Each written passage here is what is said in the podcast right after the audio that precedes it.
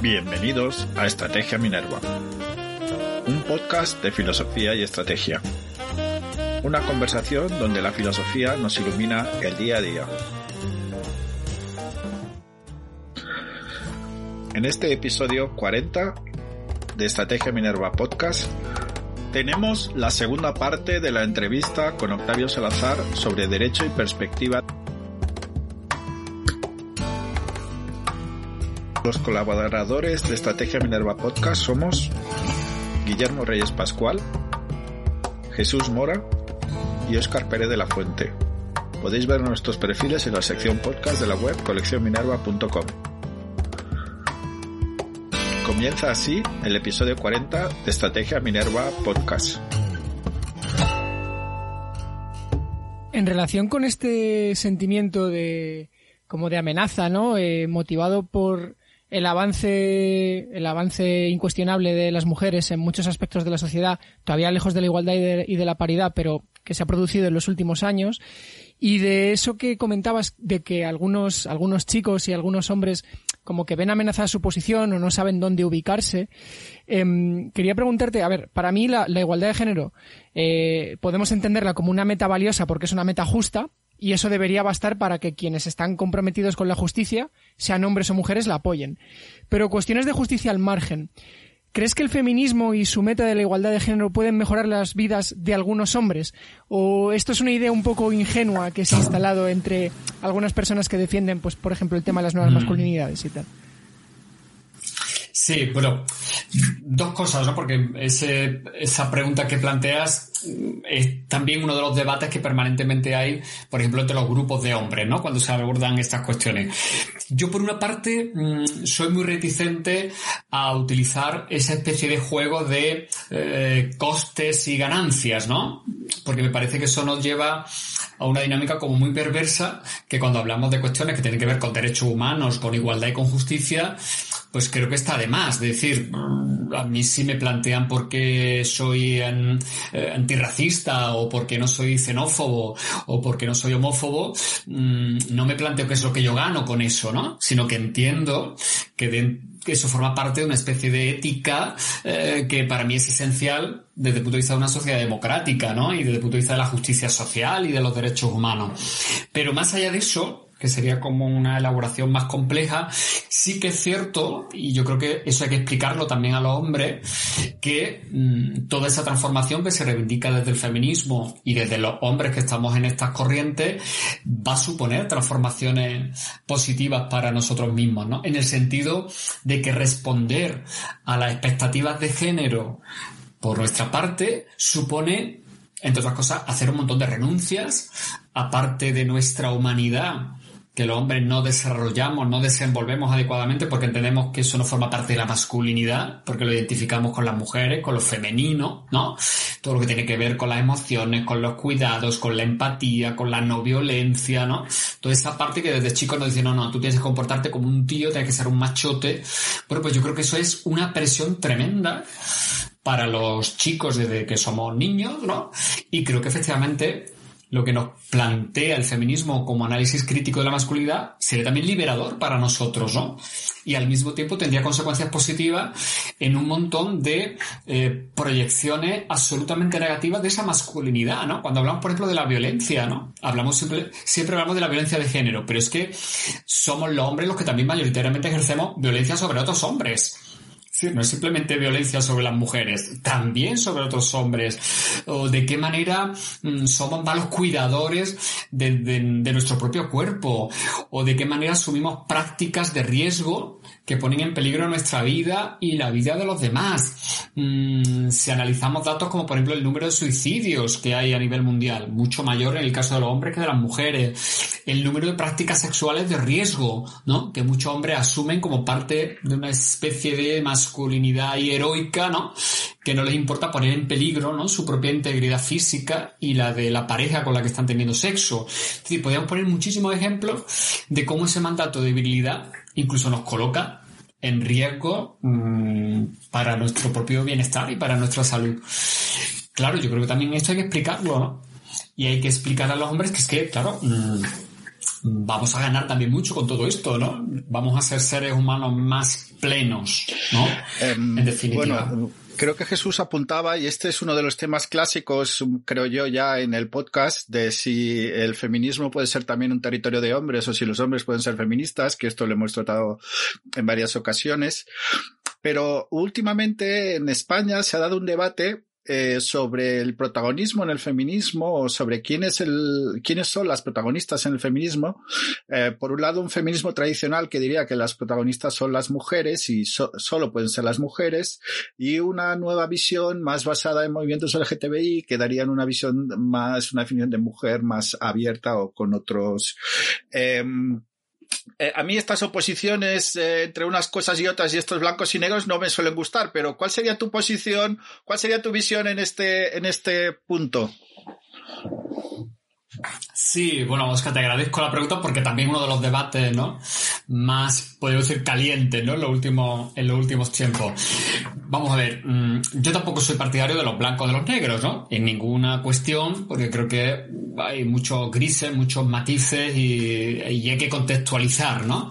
Y cada realidad tiene una determinada eh, exigencia o determinados factores que nos sirven para otra realidad distinta, ¿no? Pero en líneas generales, bueno, yo sí que entiendo eh, esa casi reivindicación que hacen las mujeres de que efectivamente ellas son, como así se definen, el sujeto político del feminismo, ¿no? En el sentido de que si entendemos el feminismo como un movimiento vindicativo y que nace de la exclusión de las mujeres de la ciudadanía, pues efectivamente ellas son las que efectivamente han liderado, lideran el movimiento, han construido toda una teoría que ha puesto en crítica, ¿no? Toda esa construcción intelectual androcéntrica del mundo y en torno al Estado y la sociedad y efectivamente yo entiendo que ellas son las que tienen que estar liderando ¿no? el movimiento, las reivindicaciones y la voz pública ¿no? del feminismo. Entiendo que los hombres eh, nos podemos incorporar, claro, eh, a esa lucha, pero siendo muy conscientes de que nuestro papel en ningún caso tiene que ser el de mm, eso, ocupar, ¿no?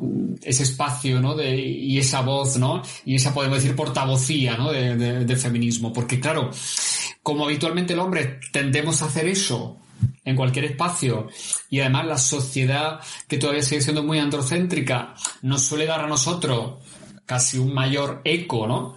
Y una mayor difusión y una mayor autoridad, pues claro, yo entiendo la reticencia que tienen muchas mujeres y muchas mujeres feministas ante el hecho de que los hombres nos incorporemos al movimiento, ¿no? No tanto a que nos incorporemos, sino de qué manera lo hacemos. Entonces yo siempre digo aquí que los hombres con respecto al feminismo tendríamos que hacer fundamentalmente dos cuestiones. Una, eh, cosa que tampoco hacemos habitualmente el hombre, es eh, escuchar y aprender de las mujeres feministas, ¿no? Decir, mm, lo cual no quiere decir que tengamos que hacer todo y cada uno de nosotros una tesis doctoral sobre feminismo, pero sí que creo que mm, hay que situarse en esta lucha teniendo muy claro mm, cuál es la genealogía del feminismo, de dónde viene, qué representa, y para eso tenemos que escuchar a las mujeres, ¿no? Y estudiar, ¿no? Lo que ha aportado el feminismo en la teoría feminista.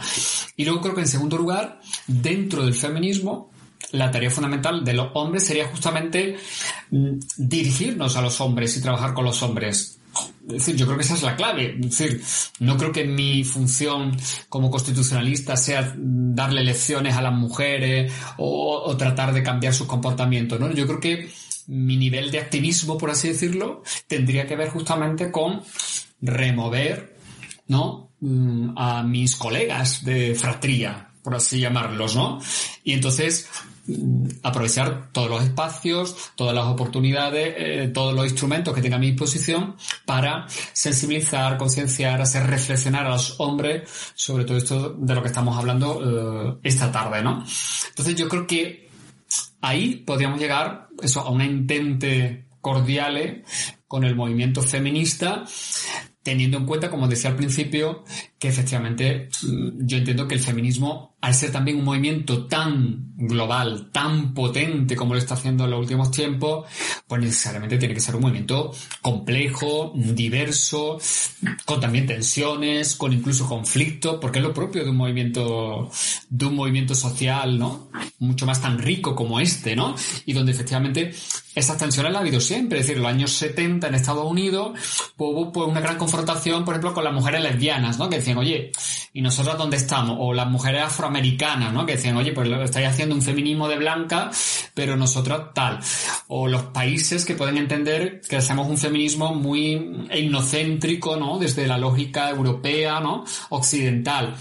Bueno, pues yo creo que esas tensiones son, son inevitables, ¿no? Y yo creo que son manifestación además de cómo el feminismo se está proyectando ¿no? Eh, en todo el mundo y en toda la esfera y creo que mm, son en todo caso enriquecedoras ¿no? todas esas dimensiones y yo nunca me situaría en esa lógica, podemos decir, de trinchera, ¿no? De decir, no, no, yo estoy aquí, ¿no?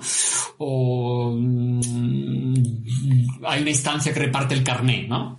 No creo que haya ninguna instancia que en este caso pueda darte un carné de lo que significa ser feminista o no ser feminista. Hay unos presupuestos básicos que yo creo que son evidentes, pero luego hay muchos puntos que se están discutiendo desde hace tiempo. Es decir, si tú te vas a analizar, por ejemplo, eh, feministas del ámbito socialista como, no sé, Alejandra Kolontai y este tipo de mujeres, bueno, pues hacían una serie de propuestas eh, que tienen que ver, por ejemplo, con la familia, con los cuidados, con los hijos, pues que a lo mejor ahora de determinados sectores del feminismo diríamos, bueno, qué barbaridad, ¿no? Cuando decía Alejandra Kolontai, no, los hijos no tiene por qué eh, educarlos ni cuidarlos la familia, ni mucho menos las madres. Tiene que ser la comunidad la que se encargue, ¿no? Del cuidado y la atención de los hijos. Bueno, pues eso puede llevar a un sector del feminismo ahora a decir, bueno, pues qué, barbaridad, ¿no? Está diciendo Alejandra Kolontai. Pues, pues era una de las grandes feministas, ¿no? Entonces, bueno, creo que ahí es donde yo me situaría y sobre todo en lo que he dicho con respecto al papel de los hombres. Y luego hay siempre hay un equilibrio muy complicado para los hombres que estamos en esta historia, que es, por un lado, eh, lo importante que son los referentes, es decir, que haya una visibilidad de otras masculinidades y como eso a veces está ahí una especie de hilo muy, fin, muy finito que tiene que ver con el excesivo protagonismo que como otros referentes los hombres podemos asumir, ¿no? Y yo entiendo que puede provocar que dentro del feminismo genere una cierta suspicacia, ¿no? Pero eso sí que no sé cómo resolverlo. Es decir, porque por una parte creo que es importante que se vean hombres con otro tipo de discurso y también entiendo que desde el feminismo haya reticencia cuando digan, bueno, ¿por qué no? Este tío, ¿no? Ahora lo estamos viendo permanentemente, no sé, en los medios de comunicación hablando de feminismo, ¿no? Es complicado, ¿no? Mantener ahí un equilibrio, ¿no? Hablas en uno de tus artículos de la reforma del texto constitucional en su parte orgánica y dogmática eh, para fomentar la igualdad. Aquí lo hemos discutido al principio de, la entrevista, ¿no? Pero me surge eh, la duda eh, sobre la adecuación del funcionamiento del Estado para conseguir el mismo objetivo que queríamos conseguir con la reforma de la Constitución, ¿no? Porque un Estado, digamos, eh, una vez entra en funcionamiento, eh, tiene sus propios mecanismos. Es decir, eh, pueden cambiar los gobiernos, pero la administración y el Estado sigue funcionando porque tiene su propia inercia, digamos, incluso su moral, ¿no? tiene su moral. entonces, mm, mi pregunta es, ¿dónde habría más problemas para la reforma? Con el objetivo de, conseguir la igualdad. ¿En la reforma de la Constitución o en, o en reformar cómo funciona el Estado para conseguir esa eh, igualdad material, mm. Bueno, bueno, la reforma constitucional de por sí ya es tremendamente complicada, sobre todo porque tenemos unos mecanismos muy agravados, ¿no? De, en nuestra Constitución que la hacen casi, un, bueno, un texto hiperrígido en todo lo que tiene que ver con derechos fundamentales, por ejemplo, ¿no? La parte de derechos, la parte de la monarquía. Entonces, plantearnos una reforma constitucional total, ¿no? Además, donde se introduzca la perspectiva de género, ¿no? Como yo planteo en algún artículo, pues bueno, soy consciente de que hoy por hoy estamos hablando de un, de un escenario muy de, ciencia ficción casi, porque políticamente es imposible, ¿no? Visto el panorama que, eh, que tenemos. Eh, yo creo que, claro, lo que tú apuntas, claro, yo creo que eh, muchos cambios tendrían que ver más, yo diría casi con la cultura política, ¿no? Que se ha podido ir construyendo a lo largo de estos 40 años de democracia, ¿no?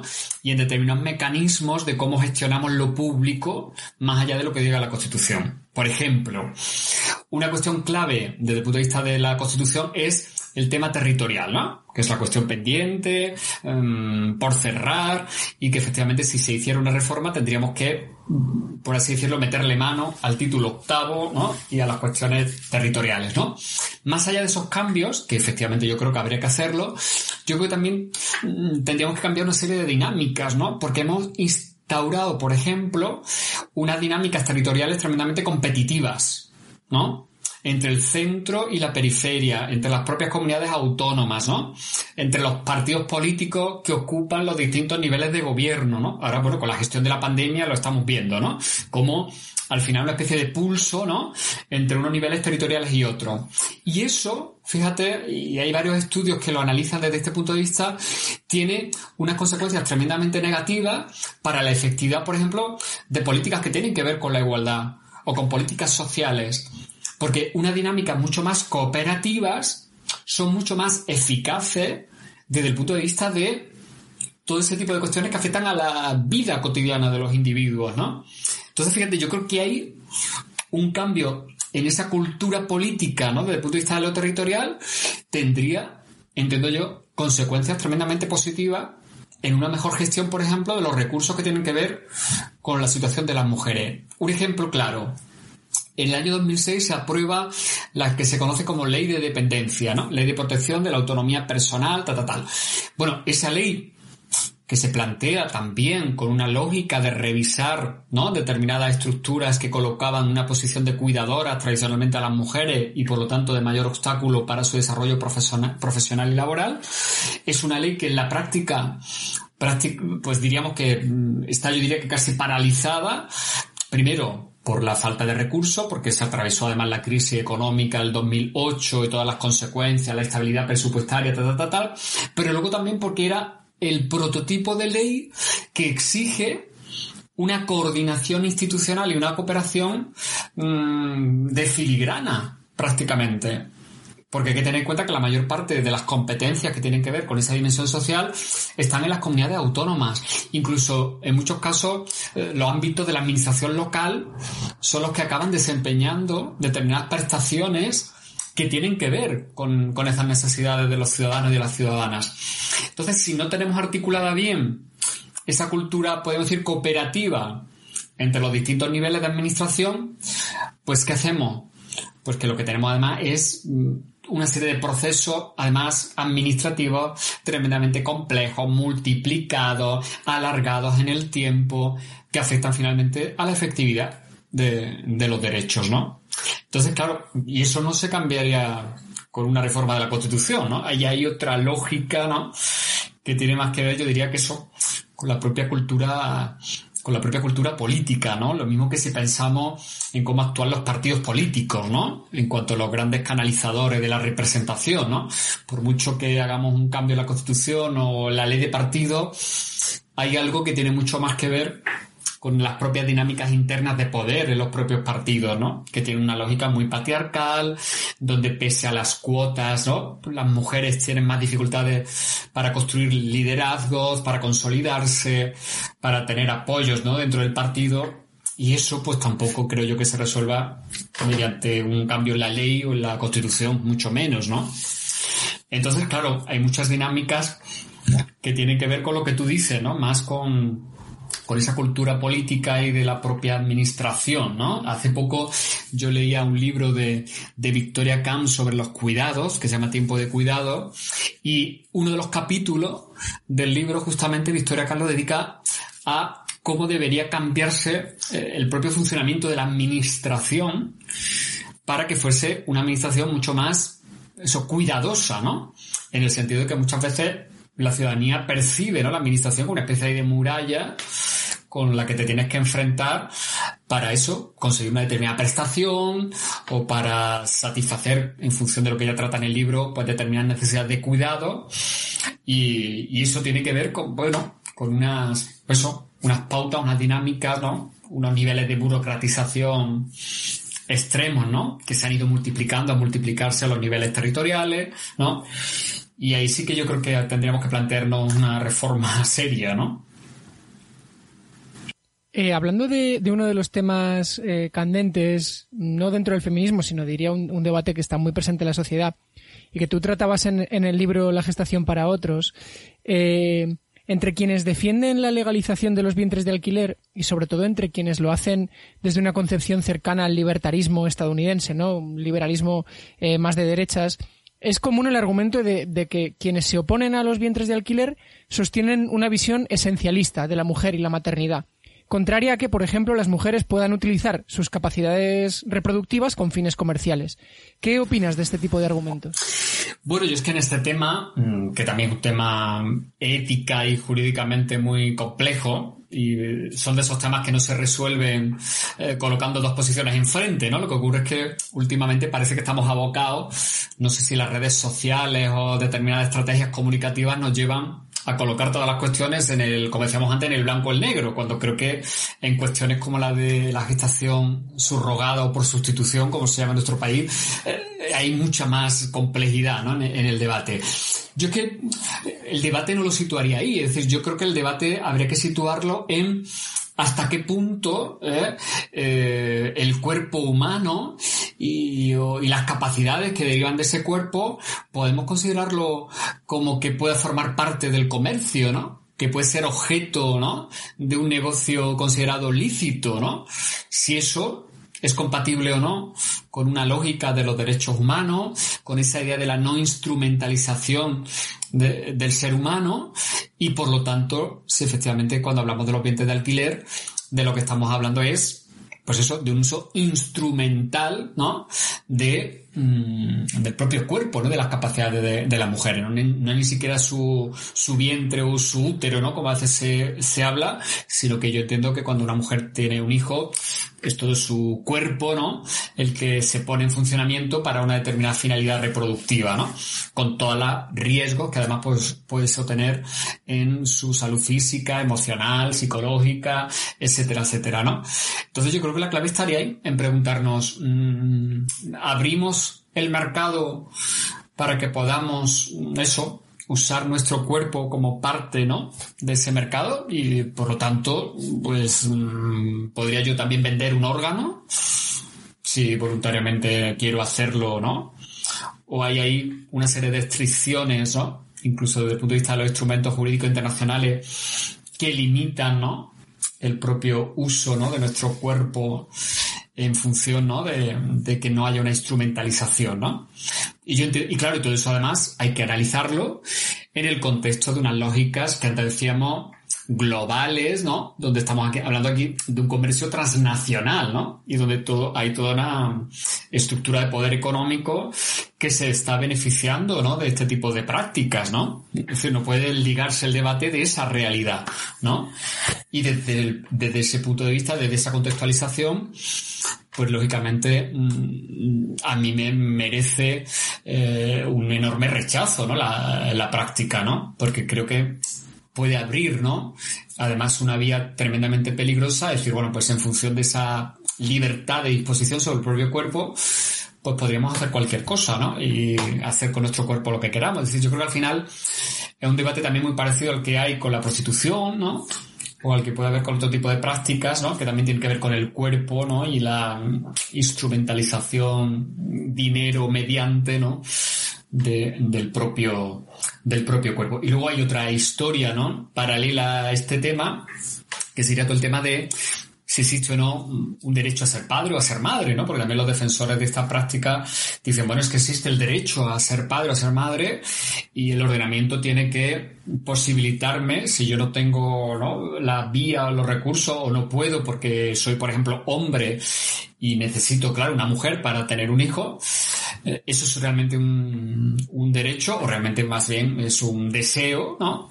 Una aspiración personal como cualquier otra y hasta qué punto el Estado tiene que garantizarla, ¿no? Como tal derecho, ¿no? Volvemos también a un peligroso discurso muy liberal de decir, bueno, pues los deseos convertidos en derechos, ¿no? Yo lo deseo, por lo tanto es un derecho y como tengo dinero para poder satisfacerlo, pues el Estado tiene que reconocerlo y, ese producto que finalmente surge de ese contrato tiene que tener un reconocimiento jurídico, ¿no? Bueno, pues yo creo que entramos ahí una, una perversión, ¿no? Entiendo, ¿no? Desde el punto de vista de los derechos y de la, y de la dignidad, ¿no? Y de la instrumentalización, de nuevo. Yo creo que además que cuando entramos en estos temas, el peligro que corremos es que si legitimamos determinadas prácticas que instrumentalizan y que pueden potencialmente explotar el cuerpo y las capacidades de las mujeres, pues estamos de alguna manera volviendo a abrir la puerta a justificar cualquier tipo de práctica sexista. Es decir, si yo justifico este tipo de práctica, me quedo prácticamente sin argumento frente, pues no sé, a una publicidad que utilice de manera sexista el cuerpo de las mujeres. Porque en ese caso, pues cualquiera podría utilizar el argumento de decir, bueno, pues desde el punto de vista de la libertad de la mujer que está en esa publicidad, pues no tenemos por qué cuestionarla. Bueno, pues yo sí la cuestiono porque se está haciendo un uso desde el punto de vista del imaginario que me parece mmm, contradictorio con la dignidad de las mujeres en esa imagen que estoy viendo en ese anuncio, ¿no? Pero si todos lo enmarcamos bajo ese paraguas de la libertad, pues claro, corremos el riesgo de que todo valga.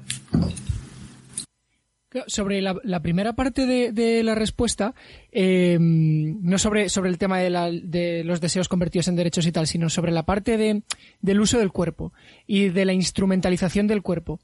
Claro, eh, hay, hay, quería preguntarte si, si cabe un argumento contra los vientres de alquiler que, que no nos aboque a criticar todo el capitalismo. Quiero decir, si hay algo específico en los vientres de alquiler que lo distinga de otras actividades que se dan en el capitalismo y que también implican la instrumentalización de los cuerpos. Porque también es un argumento muy, muy común entre quienes, eh, y ya, ya, con esto termino, entre quienes defienden los vientres de alquiler que, claro, una persona que trabaja en una mina por un salario también está eh, instrumentalizando su cuerpo, ¿no? Y está expuesta a gases nocivos y a condiciones tal.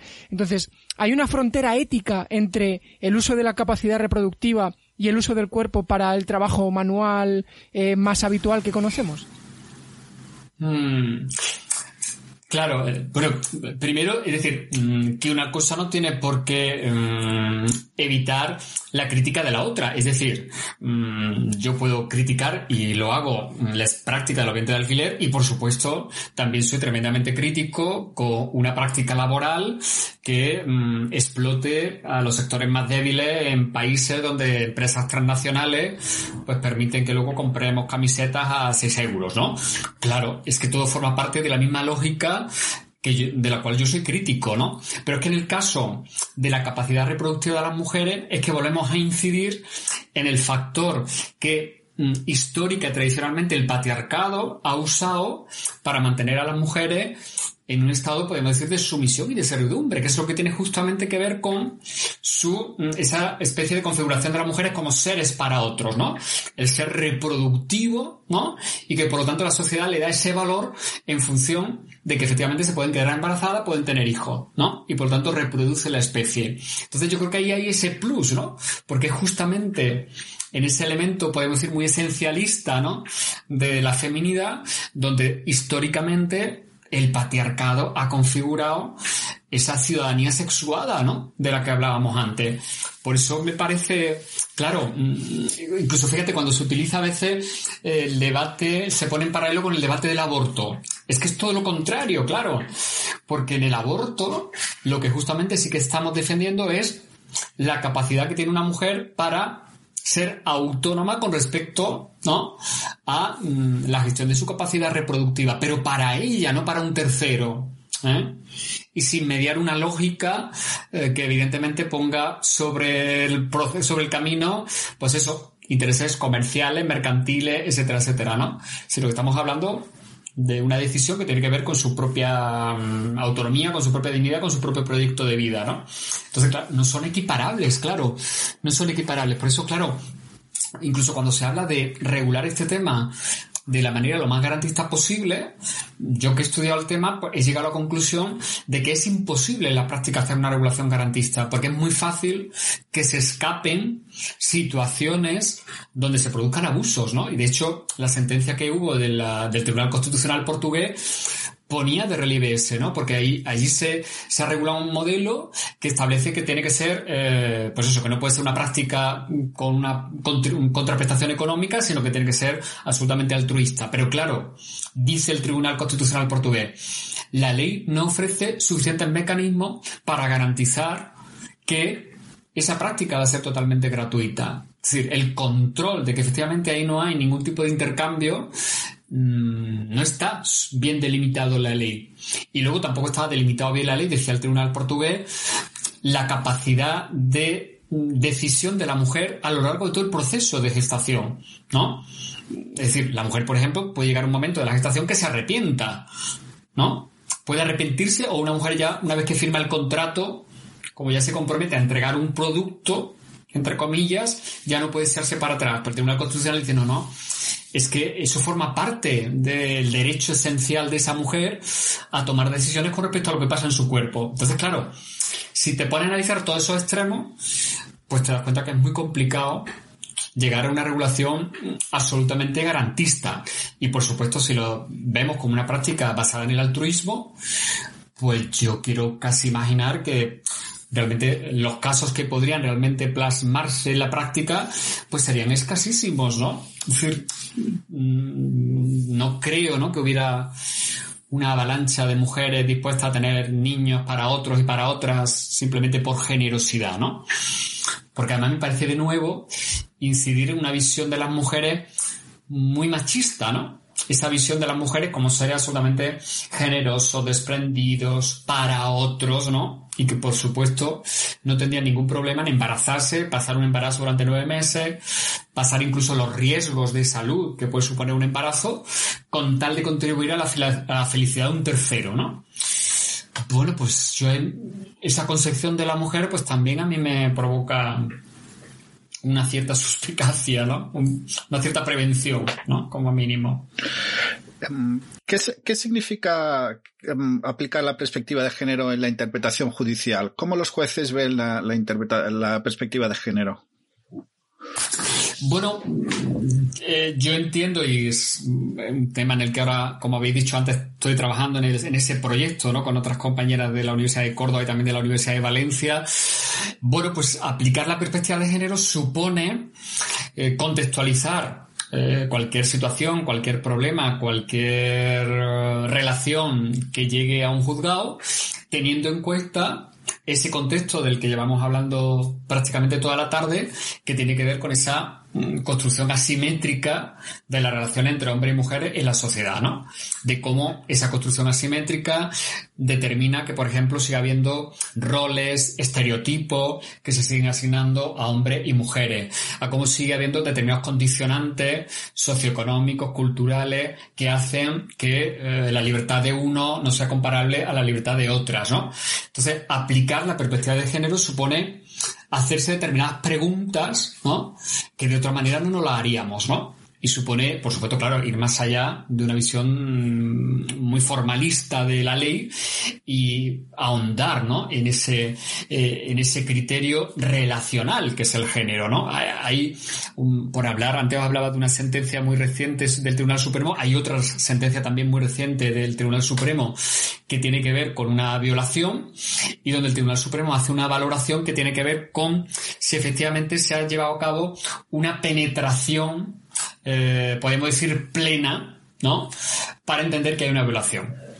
Y entonces, mm, bueno, el Tribunal Supremo hace en esa sentencia, entiendo yo, una interpretación con perspectiva de género, en la cual valora no tanto el hecho puntual físico en sí de hasta dónde ha llegado la penetración, ¿no? En esa visión como muy de la genitalidad masculina sobre la femenina, sino desde el punto de vista de del contexto de la agresión que sufre la mujer en sus órganos sexuales, ¿no?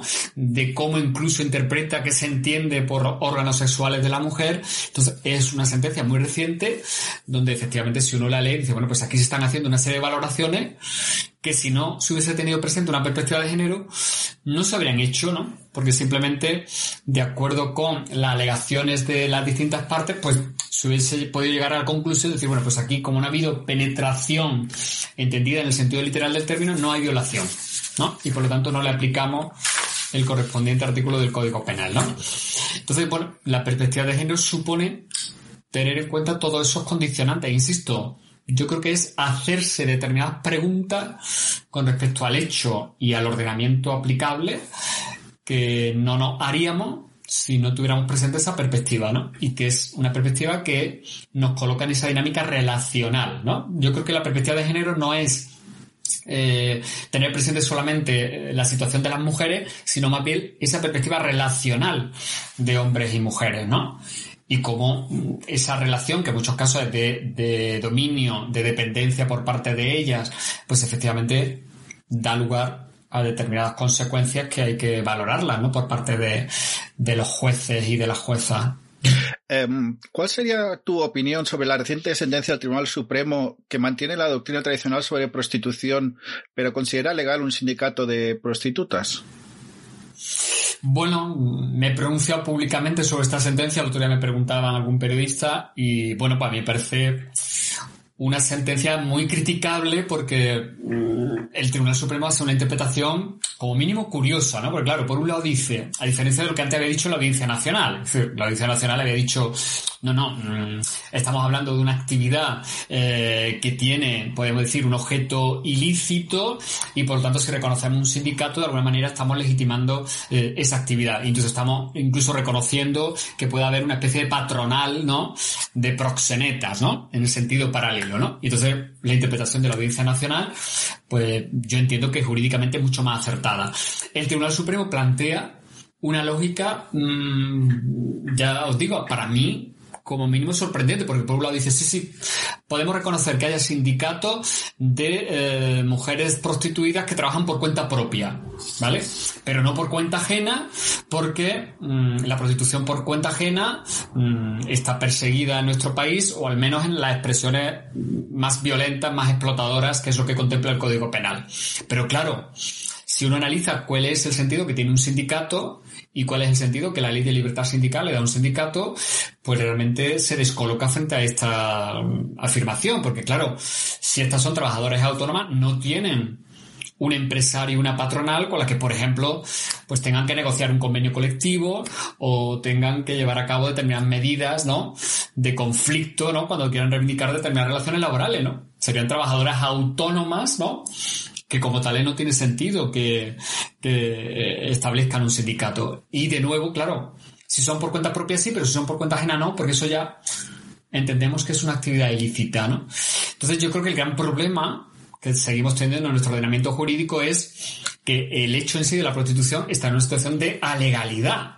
¿eh? No es que sea legal o ilegal. Es ilegal la que tiene que ver con una dinámica explotadora que son las que prevé eh, el Código Penal, ¿no? Y cuando media violencia, explotación, etcétera, etcétera, ¿no? Pero luego hay todo un espacio que es lo que se puede identificar con trabajo sexual, entre comillas, que no está regulado por nuestro ordenamiento jurídico, ¿no? Está en esa especie de nebulosa que favorece que, por ejemplo, el Tribunal Supremo se pronuncie de esta manera, ¿no? Yo creo que la pregunta, ¿no? Jurídica, ¿no? O por lo menos ética, ¿no? Que nos tendríamos que plantear es, de cara a buscar una respuesta, ¿entendemos que mm, esa disposición o esa prestación del cuerpo, la sexualidad de una mujer a un hombre a cambio de dinero puede ser objeto de una relación laboral? ¿O por el contrario, entendemos que eso es expresión de acuerdo con una perspectiva de género, de unas relaciones de poder, sumisión, servidumbre y expresión de una sociedad muy patriarcal donde estaba absolutamente legitimado y naturalizado el acceso al cuerpo de las mujeres, mm, dinero mediante, ¿no? Yo creo que esa es la gran pregunta que tendríamos que, que responder. Y a partir de ahí, pues claro, el ordenamiento jurídico tendría que plantearse dos opciones, ¿no? O hay que abolir ¿no? el hecho de la prostitución o hay que regularlo si entendemos que supone una práctica que se puede equiparar a otro tipo de relación laboral, ¿no? Lo que pasa es que en nuestro país estamos en esa especie de terreno de nadie que favorece pues interpretaciones, yo diría que tan rocambolescas como las de esta sentencia del Supremo. Ahora te vamos a hacer dos preguntas rápidas para terminar, que siempre le hacemos a todas y todos nuestros invitados, ¿no? Y eh, ahora que se están, o en las diferentes comunidades autónomas están eh, los alumnos y las alumnas eh, llevando a cabo la prueba de la EBAU, antes se llamaba PAU, ahora se llama EBAU, la primera pregunta es, em, ¿cómo se debe de enseñar la filosofía y los derechos humanos en el bachillerato? Hmm. Bueno, claro, yo creo que lo primero que deberíamos decir es que la filosofía y los derechos humanos tienen que enseñarse en el bachillerato, ¿no? Porque esa es una cuestión que todavía está en duda y que muchos cuestionan y que depende de los vaivenes legislativos para que la filosofía o la educación para la ciudadanía aparezca o desaparezca, ¿no? Y ese es otro de los debates que podríamos tener también otra tarde en otro podcast sobre el tema de la educación, ¿no? Pero claro, yo creo que eh, ¿cómo enseñar la filosofía y los derechos humanos? Pues yo creo que Mm, habría que hacerlo en todo caso pensando en esos chicos y en, las edades que tienen, esos chicos y esas chicas, pues yo creo que aunque sea una obviedad decirlo, muy conectada con, con la realidad, ¿no? En la que ellos y ellas están, ¿no? Es decir, lanzándoles la idea de que la filosofía es una herramienta para que ellos y ellas se planteen determinadas preguntas, pero también es una herramienta que les puede permitir tener una vida mejor, ¿no? Es decir, yo creo que hay que lanzar esa idea de que la filosofía es un instrumento que nos puede servir, y fijaros, en unos momentos tan complejos como los que estamos, ¿no? De, tantos miedos, de tanta incertidumbre, mm, toda la situación de la pandemia, ¿no? Todo este malestar también emocional que tenemos, pues yo creo que el pensamiento, la filosofía nos sirve justamente para ir encontrando determinadas respuestas, ¿no? Para mm, ir creciendo, ¿no? Para tener incluso un sostén yo diría que casi, no sé si me atrevo a calificarlo casi como casi espiritual, ¿no? En el sentido laico, ¿no? De la palabra espiritual, ¿no? Y luego creo que es importantísimo, y ese es un tema que a mí me preocupa mucho últimamente como docente, que sería mm, cómo nos situamos en el, en el nivel de lenguaje que utilizan nuestros alumnos y nuestras alumnas, ¿no? En el sentido de que tenemos ya delante de nosotros y de nosotras a unas generaciones que fundamentalmente se han ido ya formando en un lenguaje fundamentalmente audiovisual y que para los que la palabra escrita eh, tiene un papel mucho más secundario, mucho más restringido y no tiene nada que ver con la formación que nosotros recibimos y con el arsenal de pensamiento escrito y leído que nosotras y nosotros tenemos.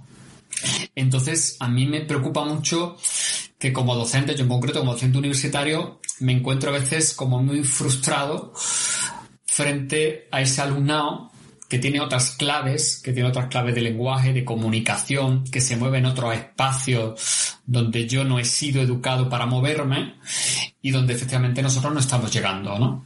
Y claro, creo que la enseñanza de cualquier materia, pero muy especialmente la que tiene que ver con filosofía, con derechos humanos, con ética, tendría que mm, llevar la ética, la filosofía a esos espacios y a ese lenguaje, ¿no?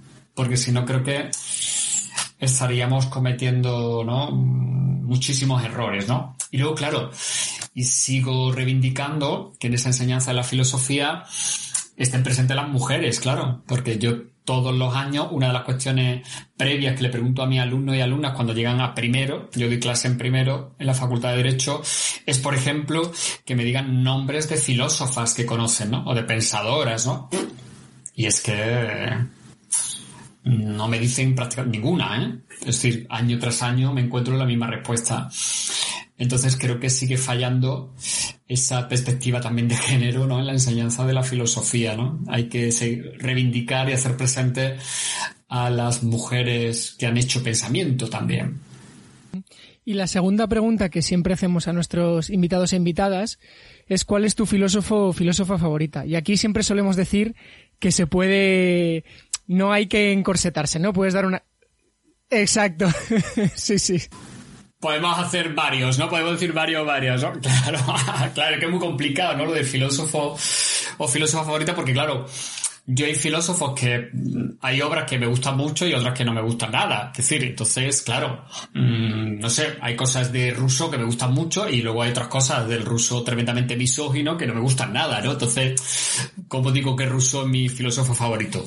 Pero Siento más concreto, bueno, por razones obvias, por las cuestiones a las que me dedico, y también con algunas contradicciones, pues por ejemplo Stuart Mill, ¿no? Ha sido para mí un, y es un, claro, un pensador de referencia, ¿no? Y, y junto a él a Harriet Taylor, ¿no? Es decir, la que fue su compañera durante buena parte de su vida y de la que, como él mismo reconoce en su autobiografía, debe gran, en gran medida parte, por supuesto, de su pensamiento que podemos calificar como feminista o incluso buena parte de sus principios de economía política, pues mismo reconoce en su autobiografía que mm, han bebido mucho, ¿no? De la experiencia de Harriet Taylor, ¿no? Entonces me parece ahí una pareja pues absolutamente a reivindicar, ¿no? Ese tándem, ¿no? Luego, desde el punto de vista del feminismo filosófico, pues creo que, bueno, la gran maestra en nuestro país sigue siendo desde mi punto de vista Celia Morós, ¿no? Y para mí sigue siendo el gran referente, ¿no? Y a la que permanentemente vuelvo, trate el tema que trate y le dé la vuelta que le dé, pues al final siempre acabo en Celia Morós.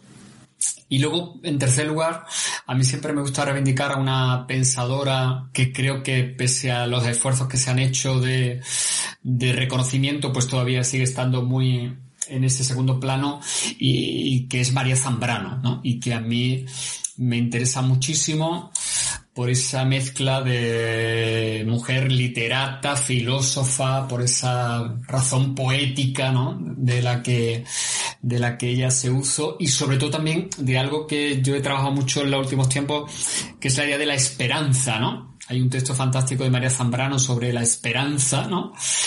Y en estos momentos me parece una idea a reivindicar, ¿no? Entonces me reivindicaría a María Zambrano muy especialmente. Mm. Pues Octavio Salazar, te agradecemos que hayas sido nuestro invitado en los episodios 39 y 40 del podcast de Estrategia Minerva. Bueno, pues gracias a vosotros, ha sido un placer esta conversación y espero que se pueda volver a repetir. Muchísimas gracias. Bueno, pues por nosotros no quedará. Hasta la próxima. Hasta aquí la segunda parte de la entrevista con Octavio Salazar, catedrático de Derecho Constitucional de la Universidad de Córdoba, sobre Derecho y Perspectiva de Género. Este ha sido el episodio 40 de Estrategia Minerva Podcast.